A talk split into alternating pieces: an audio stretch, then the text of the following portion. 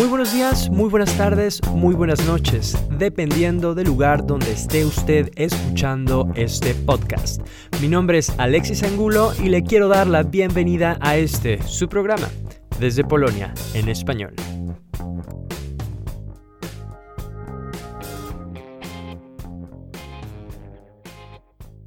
Está usted escuchando el primer programa de la nueva temporada de Desde Polonia en español. Espero me hayan extrañado. Yo extrañé hacer este programa mucho. Extraño siempre estar conociendo nueva gente. Extraño también su retroalimentación. Extraño la página de Desde Polonia en español. Eh, bueno, quiero decirles nada más que ah, esta semana cumplimos un año de que yo empezara a grabar podcast de manera sistemática con su respectiva pausa de verano. Para los que no conozcan el programa y esta sea la primera vez que lo están escuchando, quiero decirles que este programa se llama Desde Polonia en español, eh, con el afán de no hablar únicamente sobre Polonia, sino que también tener en cuenta otros, otros ángulos, otras perspectivas. Eh, pero claro, lo más importante aquí es tratar el tema de Polonia. Este programa no está dirigido únicamente para los migrantes hispanohablantes que viven en Polonia, sino que está también dirigido para todos los que hablen español, para polacos extranjeros y que tengan interés en, bueno, especialmente en Polonia o en las intersecciones entre las culturas hispanohablantes y Europa. Eh, bueno, no quiero alargar esto, les voy a hablar ahora sobre el tema del programa de hoy. Esta vez entrevisté a la mexicana Carla Sheiba, quien ya tiene un, apellido polaco. Ella vive aquí y realizó una protesta que fue un eco de algo que estaba sucediendo en México. Ella aprovechó la coyuntura, es decir, el momento en el que México estaba celebrando la independencia, para realizar una protesta. Tuvo que ella hacer muchas cosas sola, me refiero a cuestiones burocráticas para poder realizar de manera legal eh, su protesta desde acá en Polonia. Y bueno, vamos a escucharla. Muchas gracias por estar en una edición más de Desde Polonia en español. El día de hoy tenemos a Carla Ávila de Sheiba, eh, que está con nosotros a propósito de una visita que viene a hacer aquí a Varsovia. Carla vive en Wrocław. Carla, ¿desde cuándo vives aquí en Polonia o cuándo fue tu primer contacto con Polonia? Primero que nada, gracias por invitarme. Este, mi primer contacto con Polonia fue en el año 2017 y estuve en una estadía de cinco meses haciendo un voluntariado, pero me mudé definitivamente en el año 2018 y he estado un año y medio en Wrocław. ¿De qué fue tu voluntariado? Fue de educación. Mi trabajo era ir a escuelas en comunidades pequeñas de Polonia y mostrar a los niños un poco de mi cultura y, e inspirarlos a, querer viajar, a conocer otras culturas y ser más tolerantes. ¿Lo hacías en inglés? Sí, en inglés. Eh, y a veces en español intentábamos enseñarle a los niños. o sea, dabas clases de español para los niños como básicas. Como palabras básicas, canciones infantiles, también algunas de Juan Gabriel. Eh, ¿En qué año fue eso? 2017. 2017, o sea, no hace mucho. Eh, ¿Y desde ese entonces vives aquí ya? No, me regresé a México, pero me sentía insatisfecha con mi vida y yo quería volver a sentir la felicidad y plenitud que sentí al ser muy voluntariado. Entonces dije, ¿por qué no seguir experimentando esa emoción y simplemente mudarte definitivamente. Y me aventé y me fui. O sea, ¿te cambió la vida tu primer contacto con Polonia? Sí, se podría decir. ¿Puedes, eh, tú sientes eso, puedes definir concretamente qué es eso que te hace sentir, bueno, no, tú le llamas adrenalina, eh, ¿qué es eso que te hace sentir bien de estar haciendo eso? Bueno, yo creo que cuando vivimos toda nuestra vida en el país donde nacimos, estamos acostumbrados a vivir de cierta forma, a pensar de cierta manera y en cierta parte te limita ¿E-, ¿En tu zona de confort? Sí, pero en tu personalidad, no solo en tu actuar, sino en tu personalidad. Mm, te acostumbras a pensar de una forma muy a corto plazo y no ver lo que está a tu alrededor o pero cuando estás en un país diferente eh, y te empiezas a preguntar cosas distintas, te preguntas si la vida que estás viviendo ahora es la vida más plena que puedes vivir o si puedes hacer algo más. Entonces te abre completamente a una percepción nueva, a un plano nuevo, que a veces el estar todo el día en tu cultura no te permite preguntarte. O sea, en México no sentías esos retos. No, nunca sentí como la necesidad de, de salir y hacer algo diferente. Sentía, al contrario, me sentía muy negativa o apática, que simplemente, simplemente quería vivir mi rutina cotidiana. Sentía que era una hoja en, la, en el río, en la corriente, que simplemente era dejarse llevar, pero en Polonia pude ver que yo quise aventura y yo quise cambiar el mundo a mi forma y pude hacerlo. Y esa sensación de que puedo ser lo que yo quiera hacer y que puedo eh, causar un pequeño impacto en la sociedad cuando ves a un niño y que gracias a ti eh, viajaron desde su salón de clase y ahora son un poco más comprensivos a otras percepciones y pensamientos es una sensación pues intoxicante y que no puedes dejar ir una vez que la experimentas.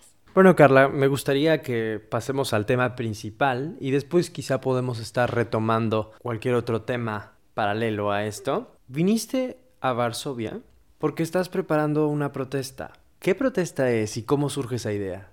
Bueno, la protesta es a raíz de el incremento de feminicidios y abusos sexuales y violaciones que se han realizado en el país este 2019 y la verdad comenzó en solidaridad con otro movimiento que empezó en agosto en la Ciudad de México, que fue la protesta conocida como No me cuidan, me violan, y esa protesta nació a raíz de que de ciertas denuncias de supuestas violaciones ocasionadas por cuerpos de la policía de la ciudad capital.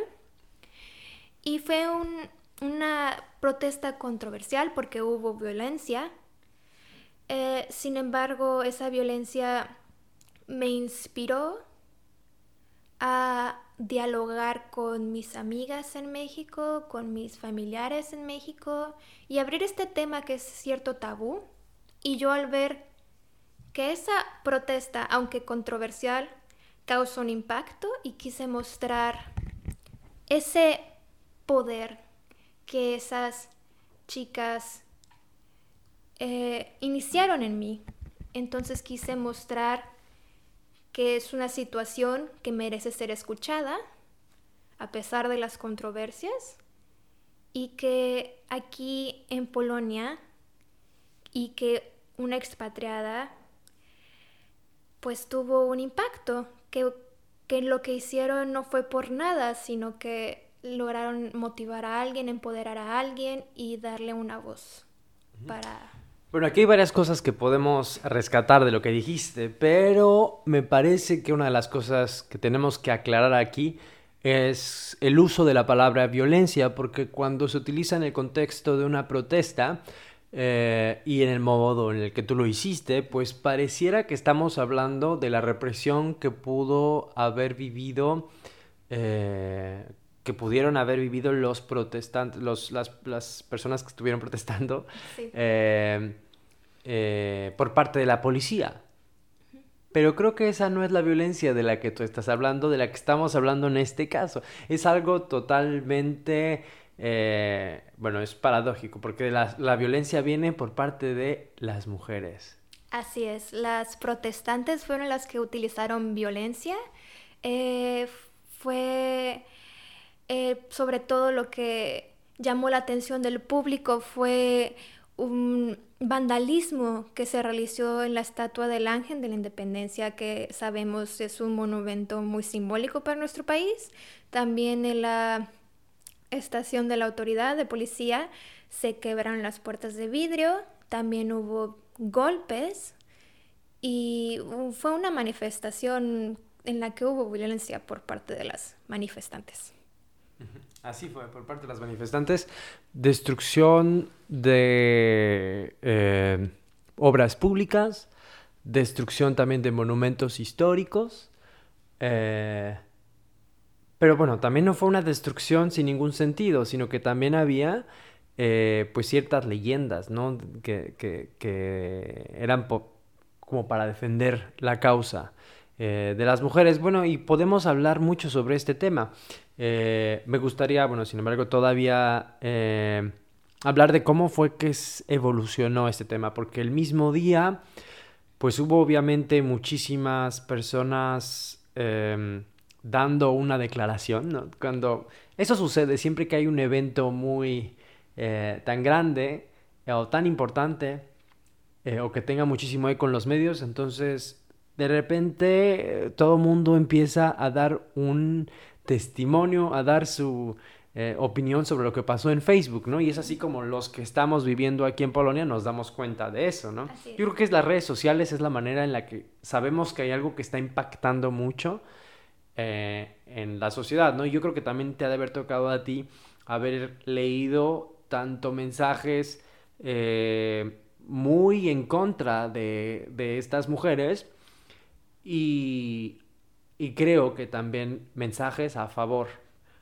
Aunque creo, en mi caso, a pesar de que yo tengo creo, conocidos, desde mi punto de vista, creo que tengo muchos conocidos que podrían estar apoyando, pues me parece que la mayoría de las personas que dieron una, un testimonio negativo, pues, pues fue, fue, lo que más dominó en Facebook. No sé cuál fue tu, tu opinión, cómo lo percibiste tú.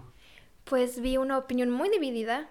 Eh, pero sobre todo, como tú dices, por desgracia, a veces eh, lo, lo negativo hace más ruido, pero entiendo de dónde viene la pues el desacuerdo de muchos a, lo que hicieron las las manifestantes, porque sí fue algo ilegal. Pero también vi muchas muestras de apoyo y pues la verdad no me sorprende, lo vi por parte de de amigas, de familiares, tanto mujeres como hombres, que entendieron el porqué del vandalismo y no lo justifican, pero sí se apoya la razón de esa impotencia, de ese, porque podemos ver que fue algo, fue muy pasional, fue algo muy impactante, se vio, se podía ver en las imágenes que está en las redes sociales, el sentimiento de rabia, de impotencia al ver que quien debería protegerte en realidad es, la fuente, una gran fuente de peligro y de temor. Eh, ¿Por qué crees que haya un grupo de gente tan grande que está en desacuerdo con, con la intención de esta, de esta protesta? Pues hay algunas personas que yo sinceramente creo que sí están en contra del vandalismo a un monumento histórico importante, pero también creo que pues es algo más profundo, que hay un sentimiento arraigado de más creo que muchas personas están a la defensiva de ver un cambio cultural tan radical porque estamos acostumbrados a las marchas feministas, que han habido muchas, con ciertos casos específicos, con ciertas actividades específicas, pero siempre, no siempre, suele ser una marcha no muy publicitada, suele ser algo eh, transitorio, pues chicas marcharon en defensa de sus derechos y ya está, pero en esta ocasión sí dieron de qué hablar, sí movieron los sentimientos de muchas mujeres llegó a atención internacional y yo creo que ahí es donde muchas personas sintieron el temor de que esta vez alguien se atrevió a hacer algo más allá de lo que es permitido, de lo que es socialmente aceptado, y eso causa más temor que el hecho de que alguien raye un monumento, de lo que ahora son capaces las mujeres para defenderse, yo creo. Ahora vamos a ver, hablar sobre cuál fue entonces el impacto de esta manifestación. Pues yo creo que, como dije, cada quien tiene, pues, su historia personal con la violencia en México. Y no estoy hablando solo de violencia de género, este, pero podemos ver claramente cómo muchas personas sintieron empatía por su historia personal y al ver estas manifestantes y su propia rabia se sintieron proyectados y por eso hubo este apoyo, porque yo creo que todas tenemos alguna experiencia con la violencia, el abuso a diferentes grados y también los hombres tienen experiencia con la violencia y el abuso hacia sí mismos y hacia sus familiares, sus madres, hermanas y también que están preocupados por su propia seguridad. Entonces... Entonces, podríamos hablar de una especie de catarsis. ¿Crees que muchas mujeres se empoderaron a, raíz de esta manifestación, de esta protesta? En mi opinión personal, sí. A mí me dio el valor de hacer esta protesta, que no es algo que yo me hubiera imaginado formar parte, yo ser pues de esas personas que protestan. También yo vi muchas amigas este, compartiendo sus experiencias básicamente nos dio la confianza de poder hablar la una con la otra, de que, ¿sabes qué? A mí me ha ocurrido algo de esa índole y, y, uno puede decir, a mí también me ha pasado.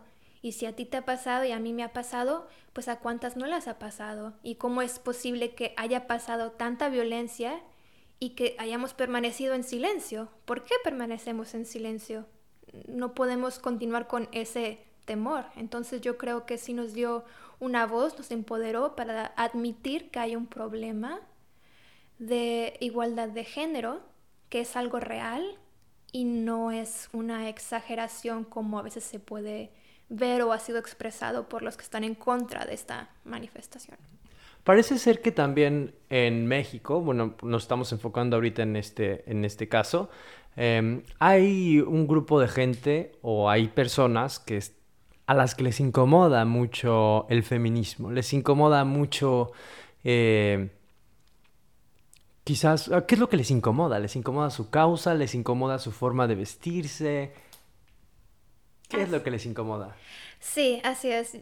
Podemos decir que hay incluso una aversión hacia el feminismo. He conocido muchos hombres que me han dicho, yo estoy de acuerdo por lo que marchan, pero no me atrevo a ponerme la etiqueta de feminista porque ese, esa etiqueta ha sido pisoteada y me da miedo usarla porque no es socialmente aceptada. Y pues yo creo que es un tema muy profundo, es un problema muy arraigado, incluso una cadena. Yo creo que en México estamos acostumbrados a la violencia de forma cotidiana, la violencia verbal, a la denigración, es socialmente aceptada. Entonces, cuando alguien se siente incómodo o muestra debilidad ante esa violencia, hay una marginación social a esa persona. Entonces, tienes que aceptar esa violencia o no eres parte de nuestra sociedad, primero que nada.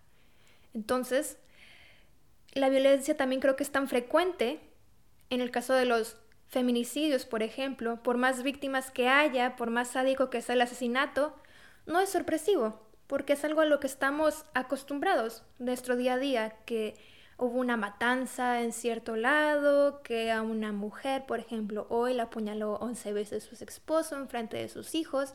Estamos tan acostumbrados a esa violencia que no nos sorprende y eso creo yo que mantiene a la población indiferente y deshumanizada al dolor ajeno. Y eso hace ver al levantamiento de las mujeres como innecesario, como una exageración. ¿Por qué están protestando si es todo lo que ha pasado en toda nuestra vida? Siempre ha habido muerte, entonces la muerte está bien, la violencia está bien. Si todo el día nos insultamos para acercarnos como amigos, entonces creo que estás exagerando. Pero parece intento interpretar tus palabras.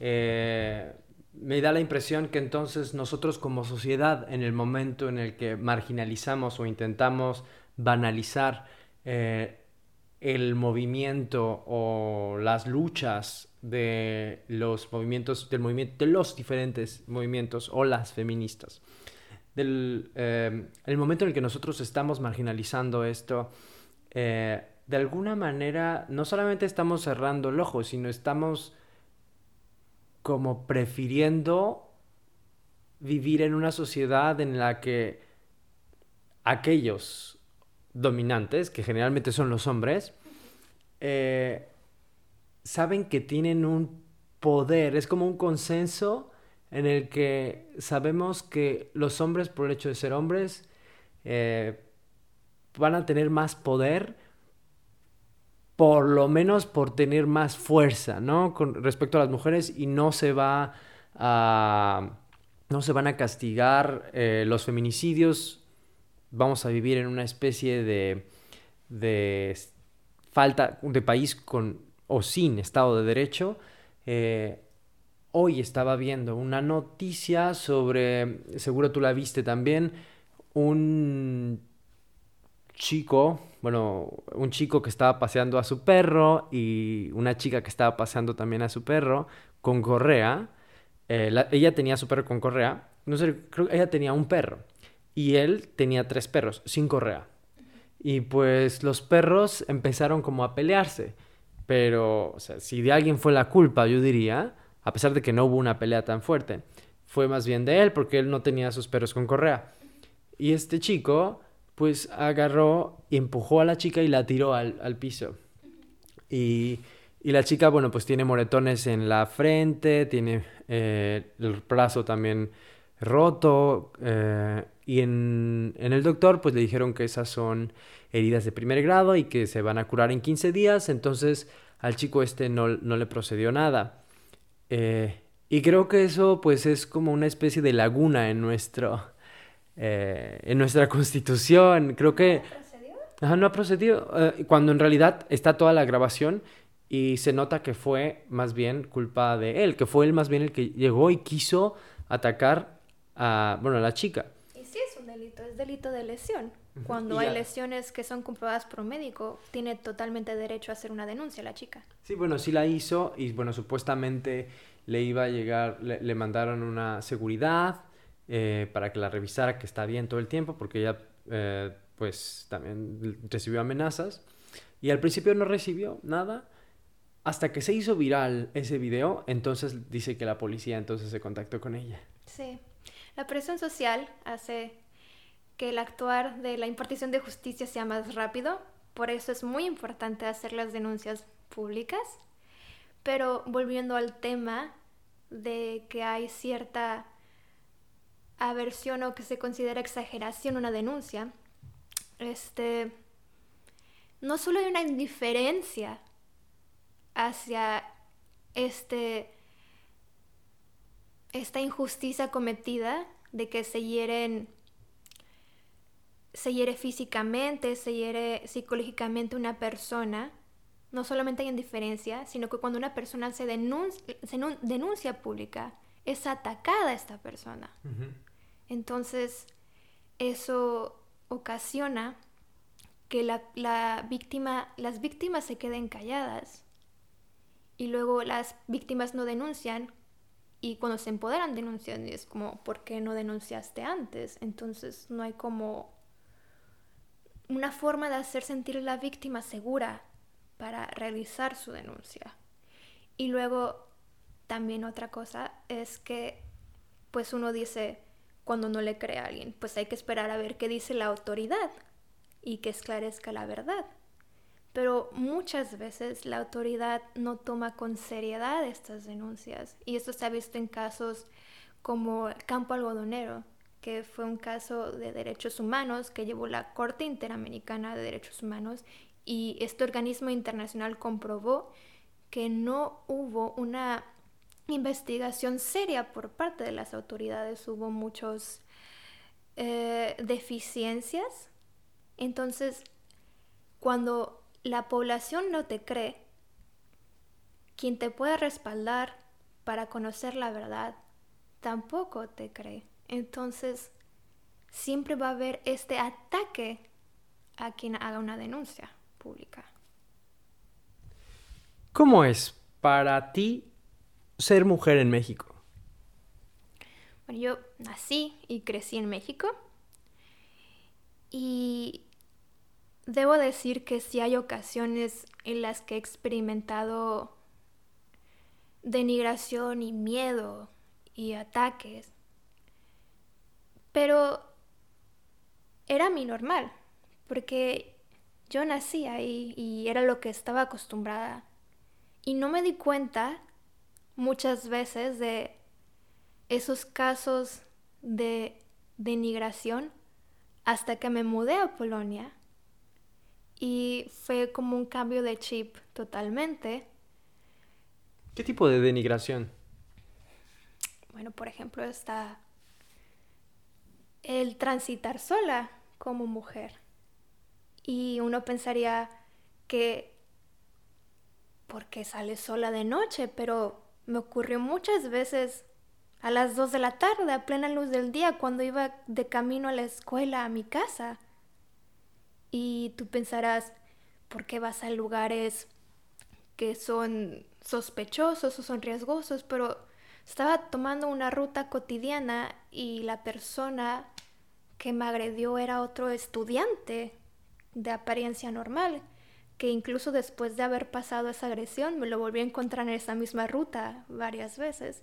Y ese tipo de pequeñas inseguridades en tu vida cotidiana, que tú dices, pues no te pasó nada, pero, pues, ¿qué podemos decir de nuestro país si aquellos actos de violencia son normales? ¿A qué van a evolucionar.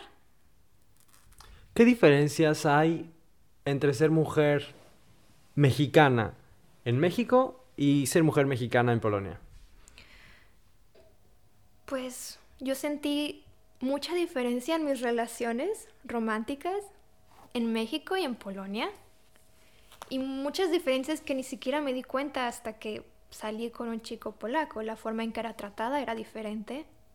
También mi forma de transitar en Polonia sola, incluso de noche, es muy diferente. Y... ¿Cómo, eres, tratada? ¿Cuáles son esas diferencias? Ah, un ejemplo que se me ocurre es cuando estoy con mi esposo y nos acabamos de casar. Y pues yo estaba muy presionada porque acaba de tener un bebé y sentí esta presión de que tengo, tengo que cuidar a mi bebé, tengo que limpiar la casa, pero mi esposo está llegando del trabajo y tengo que hacer la cena, pero tengo mis propios pendientes personales, entonces era un estrés muy grande. Entonces mi esposo llega y me ve completamente estresada y me dice, pero ¿por qué haces todo esto? Yo nunca te pedí que hicieras nada de esto, yo no te pedí que limpiaras por mí, yo no te pedí que cocinaras por mí. Entonces, no entiendo, yo soy un adulto y puedo hacerlo yo sola. Y muchas veces mi familia me habla y no es su intención, eh, pero me preguntan cosas como, ¿qué le hiciste de, de cena a tu esposo? ¿Qué... ¿Su familia te habla? No, no, no, mi familia me habla y me pregunta, ¿qué le hiciste de cena a tu esposo? ¿Cómo, cómo estás cuidando de tu esposo? Mm, de que, que yo pues soy una ama de casa. Y hay estas expectativas. Entonces te están dando cuál es tu papel, ¿no? Dentro de la ciudad. Y yo sé que no tienen esa intención, pero podemos... Pero claro que la tienen. Quizá. Pero es, eso es inconsciente. Exacto, está, es algo cultural. Es algo que yo vi. O sea, a, a, a mi madre trabajar duro y además mantener la casa y alimentar a la familia y es como te queda mucho, es un gran aspecto cultural esto de mujer luchadora, pero sufrida, en silencio.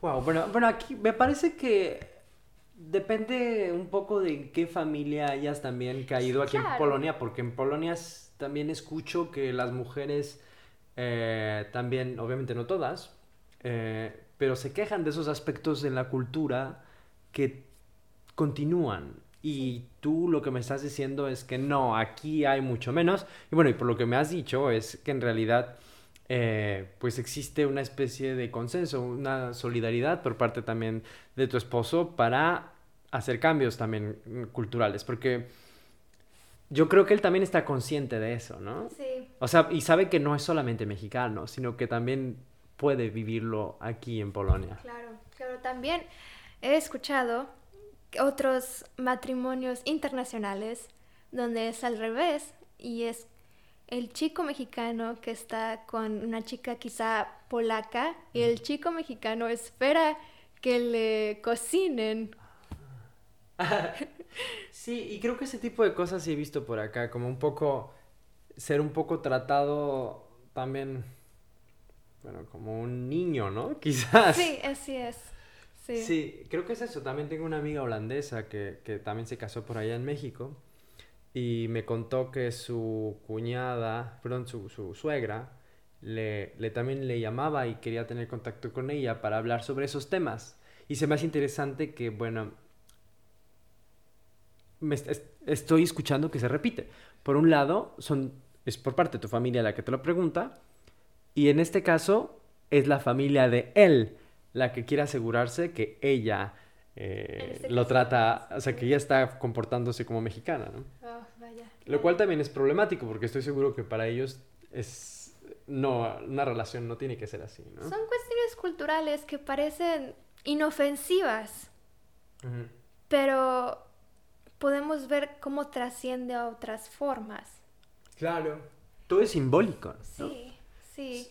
Tú, tú, tú, tú tienes, encuentras un lugar dentro de la sociedad y al mismo tiempo eso se va a repetir en otros contextos. O sea, cuando sales de ese sistema, núcleo tan, tan básico como es el de la familia, entonces vas y repites los mismos modelos, eh, los mismos rituales que haces dentro de la familia fuera, como por ejemplo en un trabajo, si te están educando a que tú tienes que ser la que debes de tratar como rey o hacer feliz a, al que además eh, dentro de esa perspectiva es el jefe de la familia, entonces también eh, se va a esperar que tú trates así al jefe en un trabajo. No solo es el, la figura del padre, siento que la, el estereotipo de madre mexicana es que lleva a la familia completa sobre los, sobre los hombros porque hay esta opresión, esta expectativa que le impone su pareja y eso puede perjudicar su estado, su salud mental pero tiene que mantenerse sonriente y estable porque están los hijos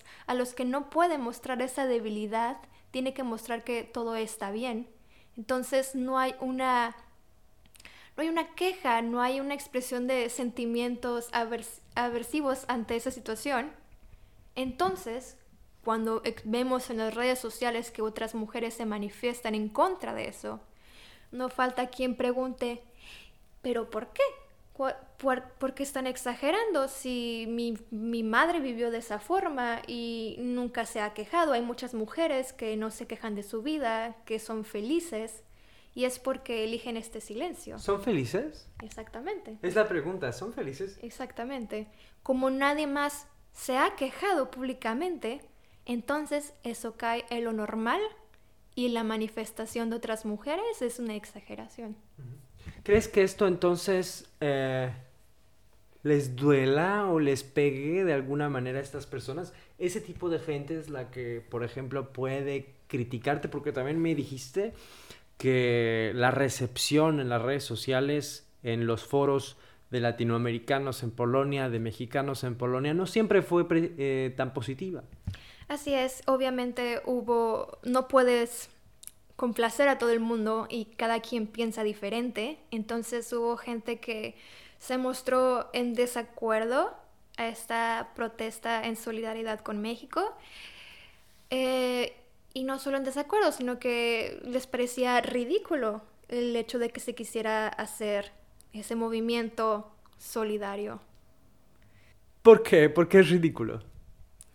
Bueno, ahí caemos de nuevo en que ellos no creen necesario el movimiento, creen que todo está bien, creen que no hay un problema.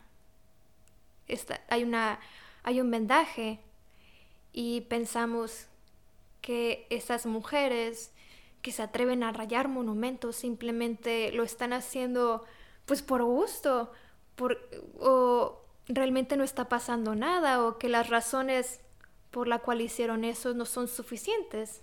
¿Tú crees que ellos realmente piensan eso?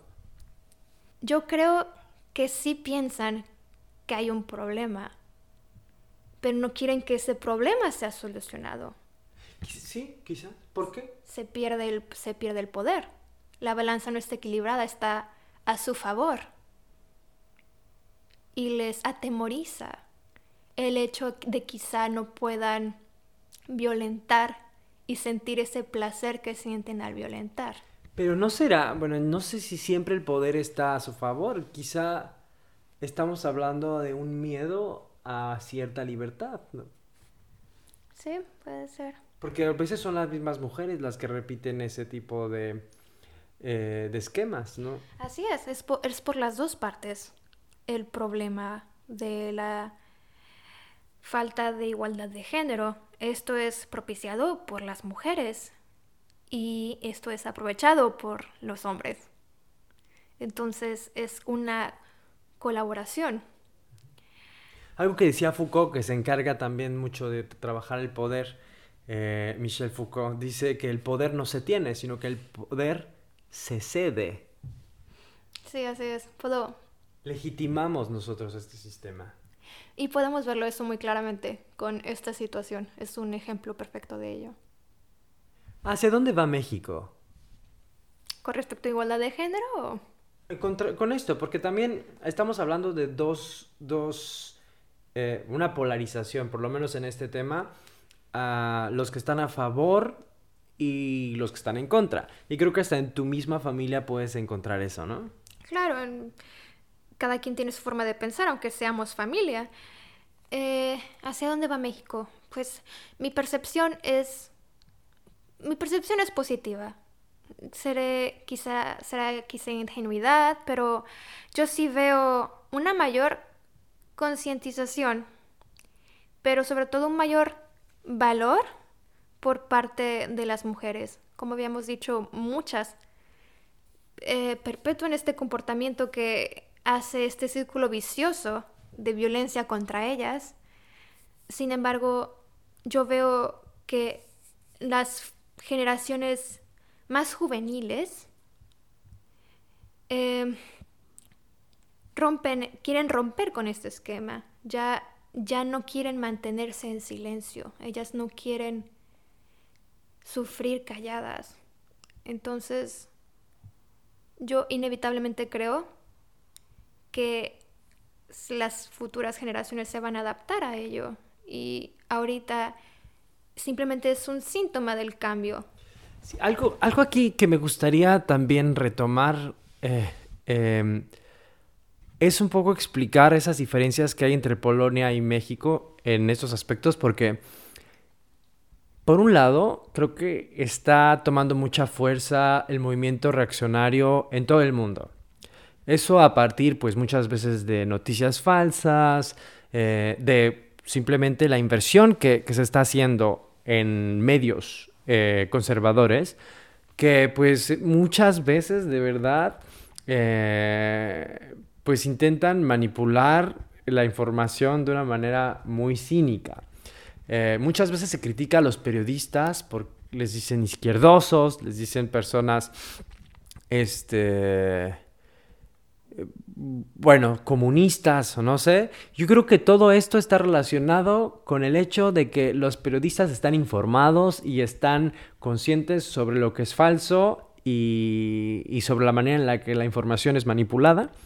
Eh, y bueno, yo veo eso, que se está, de repente hay olas, de repente así eh, se nota como que sube mucho eh, el movimiento conservador, el pensamiento conservador que está en contra, por ejemplo, del lenguaje inclusivo en México, está en, eh, contra de, por ejemplo, cuando fue, cuando fue el caso de la chica transexual que participó en, no sé si fue transexual o transgénero, no sé exactamente cómo se debe decir, este, en, la, en el certamen de belleza, ¿no? De España, la española. Ajá, pues entonces eh, simplemente lo que sucede es que no estamos teniendo un propio criterio, sino que se repite y que empieza a dominar una manera de pensar, porque es a partir de una propaganda, ¿no? Entonces yo noto que de repente hay olas. Eh, y bueno, a pesar de eso, a pesar de que podamos ver aquí en Polonia, en el caso de Polonia, eh, un resurgimiento, un empoderamiento de la derecha, eh, ahora llega pero con muchísimos matices. Porque, por ejemplo, una, una, eh, pues una chica que es también muy este, mm, visible en los medios de derecha, eh, pues denuncia en sus redes sociales que fue golpeada por su novio. Vaya, qué, qué gran eh, contradicción, ¿no? Hacen así como, creo que hicieron notas así graciosas de que... Eh, no, los las conservadoras están ya se hartaron de que los golpeen sus esposos. bueno, es muy gracioso, pero yo creo que eso, eso mismo es muy gracioso porque entonces Ahora, aunque surja el movimiento conservador, pues las mismas personas que ya pertenecen ahí van a empezar a ver incongruencias, eh, o sea, cosas que, les dañan a su libertad, como el de esta chica, ¿no? Eh, que fue golpeada. O en México, algo que me sorprende mucho es cuando lo intento comparar a los dos, las dos salas, los conservadores de México y los conservadores de acá. Eh, por ejemplo, pongamos al PAN, ¿no? Eh, pues cuando yo veo mis eh, amigos conocidos eh, que son panistas, pues sí son panistas, pero al mismo tiempo hay mujeres de ahí que están a favor del aborto. Hay mujeres de ahí que están eh, a favor también de los derechos LGBT. Y eso es algo que tú vienes para acá, a Polonia, y tienes aquí al pensamiento conservador que es muy ortodoxo. Eh, es decir, totalmente en contra de los derechos de la mujer, en contra del aborto, en, corta, en contra del LGBT. Eh, pero siento que, esto ya no, no, no, no, por mucho que se esté empoderando, por mucho que esté resurgiendo, van a surgir matices, porque hay, también homosexuales que se aceptan a sí mismos y que son también parte del movimiento conservador o están a favor porque pues fueron hubo una seducción por parte del discurso que, les intentaba ofrecer una solución a la crisis de los migrantes. Por ejemplo, que fue una idea también, un ideado eso, porque aquí, ¿dónde están los, bueno, ni migrantes ni refugiados, ¿no? Pero, pero se crea mucho miedo como a, los refugiados que vienen y que vienen a, islamizar toda, a toda Europa. Pues por ese lado sí, pero hay otras cosas con las que no van a estar tan de acuerdo. Pero precisamente por eso que dices, yo, yo lo veo eso como algo positivo, porque normalmente hay generalizaciones y estereotipos y la palabra derecha o la palabra izquierda se convierte en una mala palabra porque son extremos y creo que que haya, que haya estos matices significa que este espectro significa que las personas no se no se conforman con la ideología clásica de donde se sienten más inclinados, derecha o izquierda, sino que buscan su propia moral, buscan abrirse a, la información y eso nos permite no estar con los extremos que yo creo que es lo más negativo y tóxico que tenemos ahora. Porque es simplemente yo creo, yo no creo en los que los homosexuales deben tener derechos o que las mujeres pueden abortar porque estoy conservador y me dijeron que esa es la mejor forma de tener una población armónica, sino que ahora por esta nueva forma de dar noticias que sí puede ser tóxica en el aspecto de que muchas personas aprovechan el poder de las redes sociales para dividir la opinión, si se usa de la forma correcta, puedes encontrar información y eso crea estos matices donde ya hay una apertura a comunicación. Ah, ¿sabes qué? Soy un poco conservadora, pero estoy de acuerdo con esto que dice la izquierda de que las mujeres deberían tener derecho a abortar. Sí, como por ejemplo, eh, lo que me he dado cuenta es que hay toda una historia en la que las diferentes, eh, diferentes partes de la política pueden estar de acuerdo, como por ejemplo siempre aquellos que estaban a favor de, no sé, la, la, derecha, digamos, absolutista, un poco más religiosa, que, que, tuvo un impacto a partir de las encíclicas del Papa, donde se habla de, eh, de que debería de haber una justicia social, igualdad, de alguna una especie de igualdad, ¿no? Un poco incongruente desde mi punto de vista, no sé, eh, pero yo creo que en esos aspectos concuerdan mucho, por ejemplo, con aquellos que se pueden llamar socialistas y que están a favor de que haya una igualdad, pero que está en contra de lo que piensan los liberales, por ejemplo, ¿no? Que también están un poco entre la derecha y la izquierda, pero al mismo tiempo es algo que se saltan a los liberales y los conservadores pueden eh, compartir con la derecha, ¿no? Que es la que está ahorita gobernando aquí en Polonia, que pareciera que tuviera unos... Em, que fuera un poco socialista en ese aspecto, ¿no? Eh, pero al mismo tiempo, pues pueden, pueden un poco, algunas personas de, la parte derecha, pues pueden identificarse con esas ideas conservadoras en cuanto a, derechos sociales. Creo que es esperanzador, precisamente. Creo que es eh, no decir soy de la derecha, soy de la izquierda, soy mi propia persona y creo, creo esto y creo aquello y estoy abierto a esta flexibilidad. Y eso para mí significa pues armonía y tolerancia en vez de esta división que se puede ver en ciertos países, incluso están ahorita en México, esta división de opinión de feminismo o el feminismo es una enfermedad o si estás de acuerdo con el feminismo, de, de una, de, de repente lo relacionan con la izquierda, cuando en materia de la vida de personas no debería tener una agenda política. Y es que yo veo también, por ejemplo, en el PAN estaba esta Margarita Zavala, ¿no? Que también tenía una onda como que también trabajar con mujeres. Eh, antes estaba esta Josefina Vázquez Mota también. La eh, y, y, también el discurso de, del que fue candidato también del PAN eh, para la presidencia. ¿Cómo se llama? Ya se me olvidó que... el que también... Bueno, no, no, digamos su nombre, porque también su carrera ya se acabó. pero, este... Pero también, o sea, mostraba que estaba a favor de ciertas cosas y, y me, me, fascinó a mí justamente conocer eso, eh, el discurso de ciertas personas que eran priistas, que estaban a favor de un ultraconservadorismo, que estaban criticando eso del PAN. ¿Cómo es posible que tengan esas ideas? ¿no?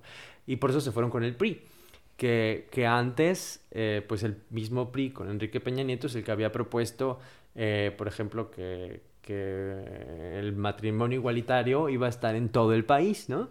Pero de repente cambian las cosas y ahora la derecha supuestamente se vuelve más izquierda, pero no es que se vuelva izquierda, sino que simplemente la sociedad mexicana es diferente ya no vamos a tener una sociedad así, espero, de verdad. este, aunque también, ¿no? También está tomando mucha fuerza a través de, de yo creo, de grupos protestantes principalmente. Eh, esas ideas que promueven, por ejemplo, incluso a Donald Trump. Eh, es increíble, ¿no? Eh, yo creo que muchos de ellos, de, de, estos protestantes, de estos pastores protestantes, en mi familia hay muchos pastores, eh, no, no se atreven realmente a decir que están a favor de las ideas de Donald Trump, a favor de Donald Trump, porque eso sería un poco incongruente, ¿no? Siendo mexicano y estar a favor de Donald Trump. Pero, pero sí que se está a través de, estas, de estos grupos promoviendo, y bueno, la verdad es que son, hay, habría que tener matices, ¿no? Yo creo que me hace falta un poco más de conocimiento para realmente discernir a todos estos grupos, eh, porque sé que hay algunos grupos que son los que principalmente se dedican a esto, eh, como a fomentar los, los, valores conservadores, un poco similar a lo que vemos aquí. Eh, pero, pero bueno, sí es increíble que, que las sociedades son diferentes. Sí, al final se llama progreso y el progreso no es exclusivo de la izquierda o de la derecha, el progreso es de la sociedad y ambos, ambos extremos tienen que adaptarse a esta nueva población. ¿Y cómo ves tú estos temas en general, así desde tu perspectiva, lo que has alcanzado a ver eh, aquí en Polonia? Bueno, yo también creo que aquí, bueno, en el caso de feminismo, si es lo que hablamos, creo que también aquí hay las mujeres tienen su propia lucha, por ejemplo, en sus derechos reproductivos, que aquí es un tema muy tabú, el aborto. Y también yo percibo el movimiento LGTB, que también, sobre todo, es el, este movimiento tiene una percepción muy negativa aquí en Polonia y es un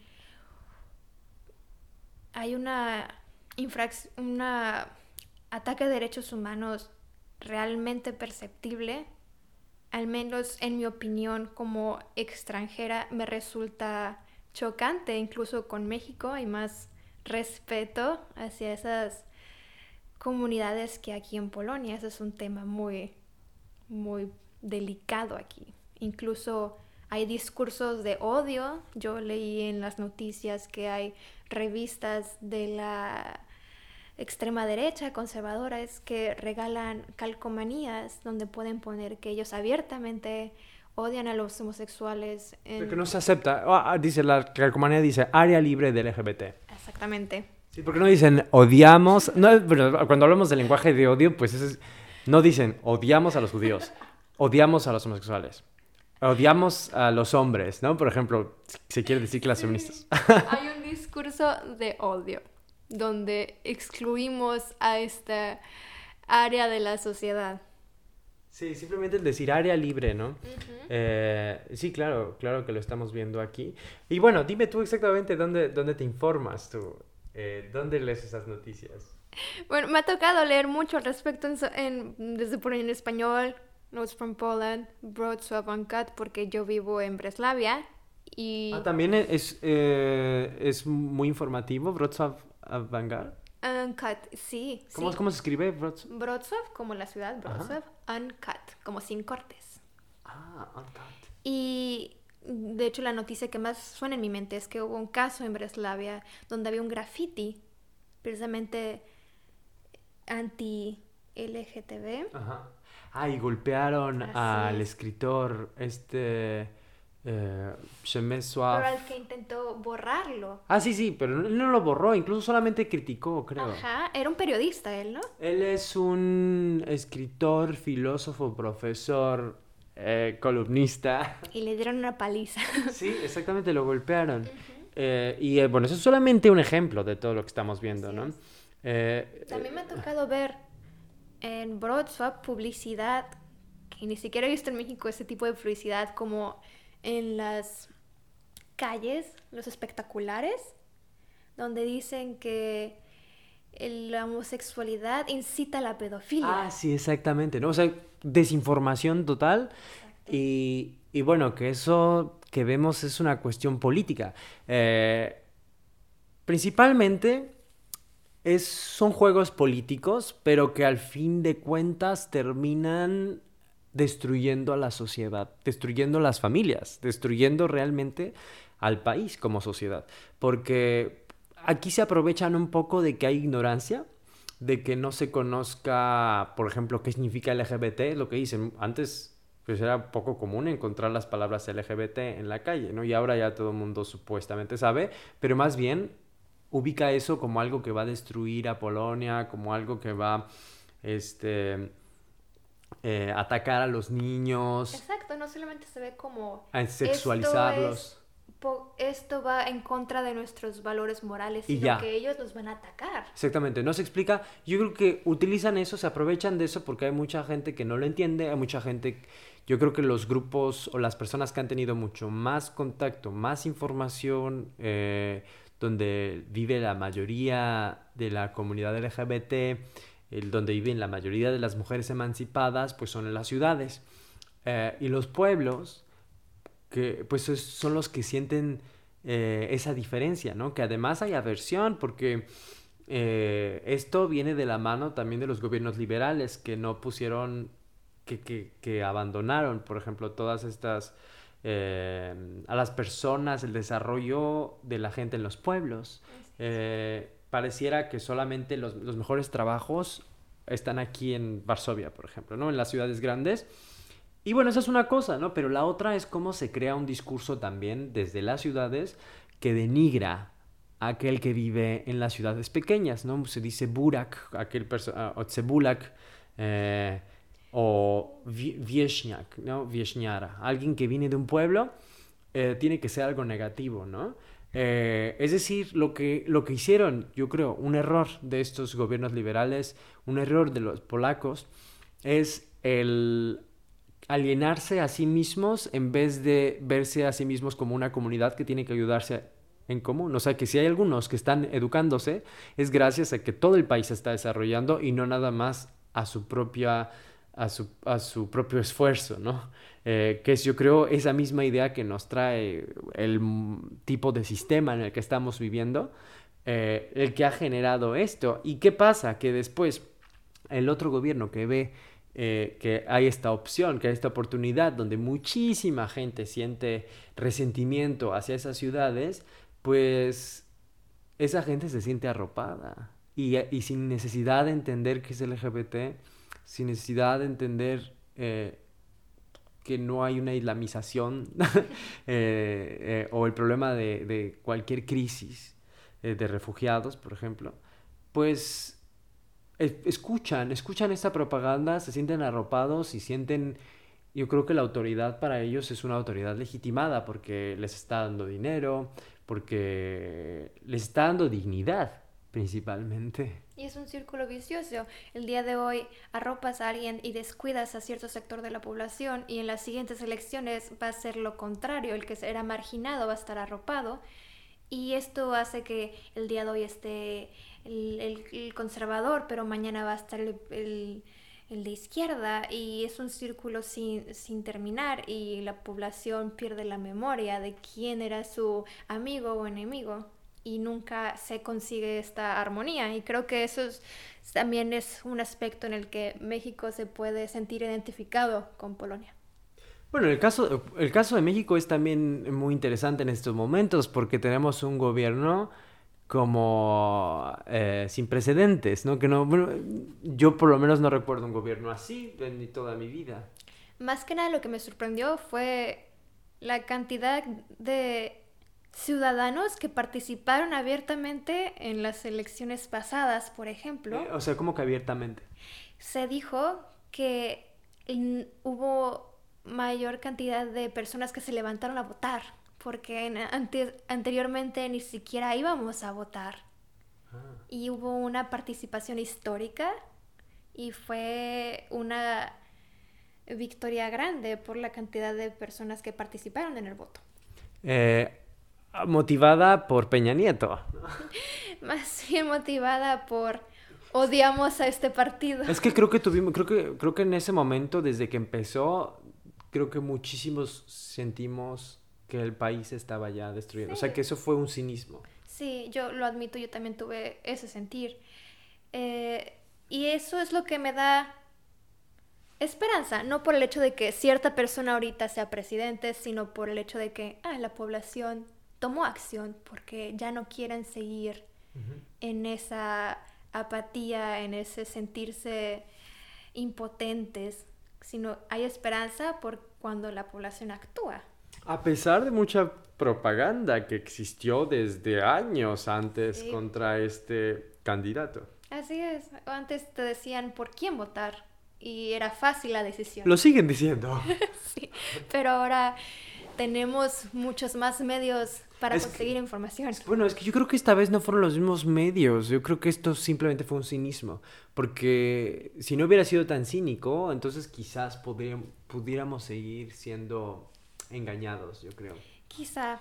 No, no, tampoco quiero decir, no sé qué va a pasar con este gobierno. me parece simplemente que eh, estamos hablando de, del producto. ¿Por qué fue que sucedió esto? Y es más difícil desde Polonia saber. Pero eh, examinando la situación actual, yo empecé a ver los documentales de historia de México y siempre hemos tenido ese, ese problema de que tenemos muy claro qué no queremos, qué no queremos y una vez que nos liberamos de ese yugo opresivo, es como, ¿y ahora qué hacemos? Y no nos decidimos y está esta eterna pelea entre liberales y conservadores que hasta ahora no tiene fin. Sí, porque cuando, cuando las cosas están mal, entonces tienes mucha motivación de trabajar, de hacer algo para cambiar, cuando las cosas evidentemente están mal, pero, pero cuando aparentemente se está haciendo algo, entonces la gente deja de motivarse, la gente piensa que están bien las cosas y, y no trabajamos en hacer nada, ¿no? Por eso hay quien dice que quien hace daño a, a Polonia en este caso, ha sido los liberales, precisamente porque nos hacen pensar que estamos haciendo algo. Sí, bueno, yo creo que va a haber un cambio en cualquier país, Polonia o México, se ve el cambio cuando juntos luchamos por un objetivo en común, por obtener algo y no por estar en contra y odiar algo. Pues eh, Carla, muchas gracias por haber estado en Desde Polonia en Español. Gracias por invitarme. Y bueno, a ustedes les mando un saludo. Les recuerdo que se pueden suscribir en Spotify, estamos en YouTube, en Instagram. Eh, y bueno, sigan atentos al siguiente podcast.